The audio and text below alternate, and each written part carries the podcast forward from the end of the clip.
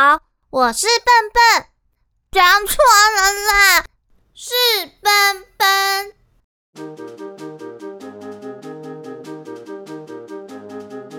上一集听完蘑菇精诞生的故事之后，是不是更了解蘑菇森林里最可爱的小生物呢？那就千万别错过今天蘑菇精出任务的第一集。故事就开始喽！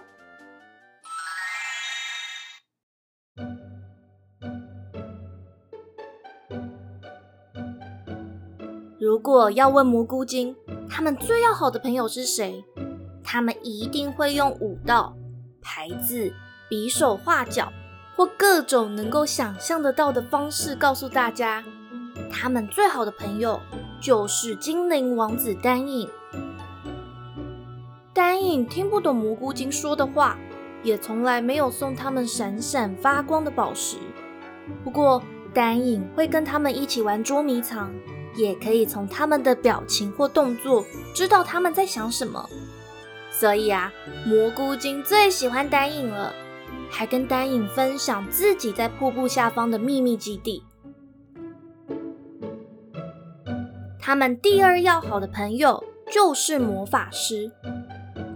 在魔法师还有着诺特这个名字的时候，刚来到蘑菇森林学习魔法，救了几只蘑菇精伙伴。而且啊，比起后来越来越忙碌的精灵长老胡林，魔法师更愿意花时间听他们说话。如果我说他们第三要好的朋友是谁，那就是那不勒斯王国的人类公主渊羽。自从渊羽从金色瀑布掉了下来，又去找魔法师修好宝盒之后，已经过了三年。从那之后，渊羽每隔几个礼拜就会来找丹影，降落的位置也越来越精准，再也不会从瀑布上摔下来。渊羽每一次来，也会跟蘑菇精说玄剑国和那不勒斯王国的故事。渊羽说的故事都好有趣哦。不过，大概在半年以前，渊羽再也没有来到这边的世界。蘑菇精发现丹影的笑容越来越少，很少来找他们玩。就算来到金色瀑布的这里，丹影也只是看着青色的河水，不断的叹气。蘑菇精们好想要帮丹影哦。就找来丹影的蘑菇精好朋友草草、轻飘飘的姑姑和强壮的果果，到西南方的食物找魔法师，问问看有没有什么解决的办法。隔天清晨，蘑菇精草草、姑姑和果果吃了点枯掉的草当早餐，又喝了点露水，就准备出发了。蘑菇精的家。在蘑菇森林靠近金色瀑布的这一头，而魔法师的石屋则是在蘑菇森林的另一端，而且还要往西南方走上好远好远的路。草草曾经独自去找过魔法师，不眠不休地走了整整七天七夜才到，所以这一次他决定跟伙伴们搭船去魔法师的家。所谓的船是丹影在端午节后留下来的粽叶，十几只蘑菇精一起扛着大大的叶子放到青川边。草草的体型最娇小又瘦弱，所以就第一个跳上了叶子船。而姑姑的身体呢比较纤细，手脚也比较修长，菌伞又大又薄，被风吹的时候像花瓣一样飞舞着。适合当风帆。果果不高也不矮，不壮也不瘦。当他当年长出土壤的时候，拉伤了右手，所以常年使用左手，让左手变得又大又壮，很适合划船。三只蘑菇精在船上坐好之后，其他的蘑菇精在河岸把叶子船用力的推进河里，在岸边挥挥手。又手牵手围成一个圈，绕着圈唱包子之歌。这一支舞蹈是蘑菇精的神奇魔法之一，可以让东西飘起来或是加速。于是，在只有精灵长老胡林和魔法师才听得懂的曲调中，草草、咕咕和果果的船快速的在青川河道上行驶着。这天的风很快乐，将姑姑的俊伞吹得鼓鼓的。草草的手虽然瘦小，却很有力。姑姑的左手更是强壮无比。三只手在河水中快速的滑动着。大约中午时分。叶子船就抵达魔法师石屋附近的河岸。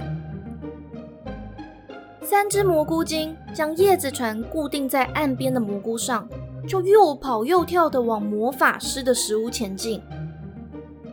就算靠着青川的帮忙，魔法师的石屋还是好远好远。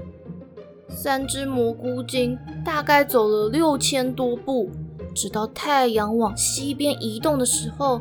才渐渐听到木门的打呼声和奇幻仙子的叹气声。这个时候，一道身影从三只蘑菇精的上空飞了过去。蘑菇精抬头一看，发现是丹影。丹影降落在奇幻仙子的书屋前，对奇幻仙子挥挥手，转身看向书屋旁光秃秃的空地。空地一接触丹影的眼神，马上从地上长出了石头屋。丹影走到木门前，举起了右手，正要敲门的时候，木门就打了个大大的哈欠，说：“ 啊，嗯，是丹影王子啊。”魔法师在家，请您在这里等一下。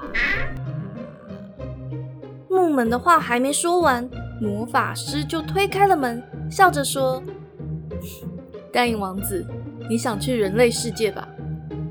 木门被魔法师抢了话，就瘪了瘪嘴，发出咿咿呀呀的声音，小声抗议着。魔法师拍了拍木门，安抚了一下。木门才安静了下来。这时，丹影点点头，笑着从口袋里拿出一张卡片，对魔法师说：“魔法师，你可以帮我变到人类世界去吗？”只见魔法师摇了摇头说：“我没有宝盒的材料，没办法再做一个宝盒送你到人类世界。”丹影失望的放下了卡片。魔法师又接着说：“如果只是送一封信，倒是还有办法。”丹影困惑的看着魔法师，见魔法师指着站在不远处的草草、姑姑和果果。草草、姑姑和果果看到丹影和魔法师发现了他们，就蹦蹦跳跳地跑了过来。魔法师接着说。我听胡林长老说，只有蘑菇精才有机会穿越山脉。魔法师说完，挥了挥手，便卷起一阵风，吹来了一些带有香气的土壤，在木门旁堆成了一个小土丘。这一种土是由凋谢的花瓣变成的。蘑菇精最喜欢吃这种土了，也很喜欢躲在里面。魔法师蹲下身。对蘑菇精们说：“你们的肚子很饿吧？嗯，吃点东西，明天要做大事呢。”蘑菇精们点点头，开开心心的钻到土丘里，小口小口的吃着。他们听到丹影问了好多好多的问题，但魔法师只是神秘的笑了笑，交代丹影明天清晨带着要送的卡片到金色瀑布那里等他。丹影歪着头，带着疑惑，拉起了蘑菇伞顶，飞回蘑菇森林。蘑菇精们吃饱后，就从土丘里钻了出来，又围着魔法师蹦蹦跳跳。魔法师弹弹指，帮他们把放在岸边的叶子船送来石屋前。等蘑菇精们坐稳后，再挥挥手，叶子就飞上了被夕阳染红的天空。快速的飘回到金色瀑布边。风好凉好凉，速度真的好快。落地的时候，太阳还没有下山呢。草草马上找来了所有的蘑菇精，告诉他们今天发生的事情。蘑菇精们听完后，想要先试试看，能不能让伙伴飘到瀑布顶端。他们已经好久好久没有这么努力过了。蘑菇精们手牵手围成一个圆圈，让草草站在中间，绕着它跳舞。草草就缓缓地浮了起来。可是总是飘到瀑布一半的位置，就没办法再升到更高的地方了。蘑菇精们练习了好久好久，直到靛蓝色的月亮变得深邃，蓝色的月亮移到天空中央的时候。草草才终于飘到瀑布的顶端，蘑菇精们松开牵着的手，往后退开。草草轻轻巧巧地落在地上，他们都开开心心的回到蘑菇房子里睡觉了。刚刚的舞蹈和歌用去他们太多的体力，现在觉得好累好累哦。他们得要赶快睡觉，因为明天还有得忙呢。第二天天刚亮，阳光一照进蘑菇屋，蘑菇精们就赶紧揉揉眼睛，跑到青川那里去。刚好看到丹影拉着蘑菇伞顶正要降落，而魔法师也已经等在金色瀑布前了。魔法师跟丹影和蘑菇精点了点头，就从空中挑了一片最轻薄的白色菌伞，放在草地上。将各式各样的矿石磨好的粉末也放在菌伞上，他还放了蘑菇菌丝、自己的一根头发、石屋木门遗落的一块木屑，最后就用菌伞包起了所有的材料，折成了一个方形，上头还留了一个开口。奇怪的是，这个方形原本有二十公分长。但魔法师一边揉一边捏，最后这个方形袋子就只剩一公分宽。魔法师又用一条绳子竖起了袋口，这条绳子是魔法师用各种的蘑菇菌丝编好，再泡在魔法药水里的，能够伸缩自如。束好了袋子，魔法师轻轻的在袋口打了个蝴蝶结。还留了一个小小的绳圈。魔法师的速度流畅迅速，放素材的时候跳得最高的蘑菇精花花刚往上跳，打完蝴蝶结的时候，花花还没有落到地上呢。魔法师做好了袋子，就说：“好了，你们要派谁帮丹影王子送信呢？”丹影顺着魔法师的目光看过去。看到草草站了出来，身材看起来特别的娇小又瘦弱。丹影张大嘴巴，讶异的说：“他那么小，可以到人类世界去吗？”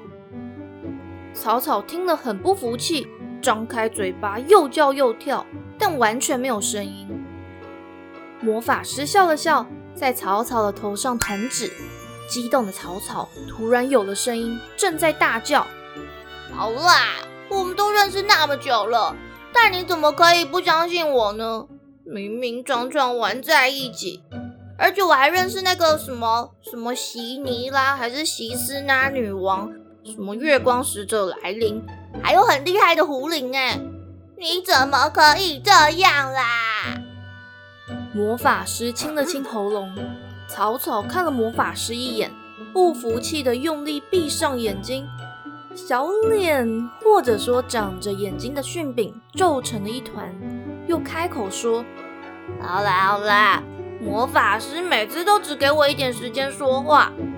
我跟你说，我叫草草啊，反正你应该也知道我的名字了啦。不要觉得我又瘦又小，我是第一只蘑菇精。还有啊，每一次你去哪里，都是我跟着你的。”端午节的时候，是我被粘在叶子上；那一年你还愿意去找魔法师，随随便便打断魔法师讲话，也是我捂住你的嘴巴哦。旁边个头稍微大一点的嬷嬷用手推了草草一下，草草又说：“哎呦，反正我最会跑，最会躲，交给我就对了。”丹影还是有点犹豫，但魔法师坚定地看着他，草草不服气地看着他，于是他只好拿出卡片交给草草。草草小小的手用力地撑着卡片，魔法师一挥手。卡片就被袋子吸了进去。丹影认真的说：“草草，麻烦你到那不勒斯王国把卡片送给渊羽，一定要收到他的回复再回来哦。”草草点点头，张开嘴巴要回答，却发不出声音。魔法师笑了笑，蹲下身，把方形袋子的绳圈戴在草草的身上。鼓鼓的袋子刚好垂在草草瘦小的胸口。魔法师说：“好了好了，草草，带着这个袋子，你就可以跟渊羽公主说话。记得效果只有一分钟，不要太多话。”草草又点了点头，他动了动身体，发现这个袋子一点也不重。这个时候。其他的蘑菇精已经牵起手，留下了一个小缺口，让他走进圆圈中。草草开朗地挥了挥手，跟丹影、魔法师和其他的蘑菇精同伴道别。蘑菇精们又唱起了无声的歌，表情专注，脸都皱成一团了。魔法师没有插手，他怕破坏了那神秘的力量。蘑菇精们非常用力的唱歌，草草慢慢的浮到空中，越飘越高，还差点飘到云上面去了。草草赶快往山顶一跳，在地上滚了几圈才落地。他隐约可以听到丹影的声音从好遥远的地方传了过来：“路上小心！”草草其实很紧张，他从来没有去过那么远的地方。但他很喜欢丹影，也很喜欢渊羽，所以他迈开小小的脚步，快速的往山下奔跑。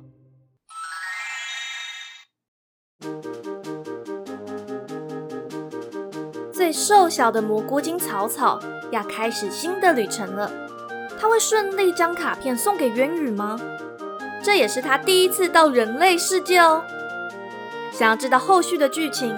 别忘了订阅奔奔小剧场节目，在各大 podcast 平台都有上架哦。也别忘了追踪我的 Facebook 粉专，还有 Instagram。我们下周见，奔奔小剧场，下回待续。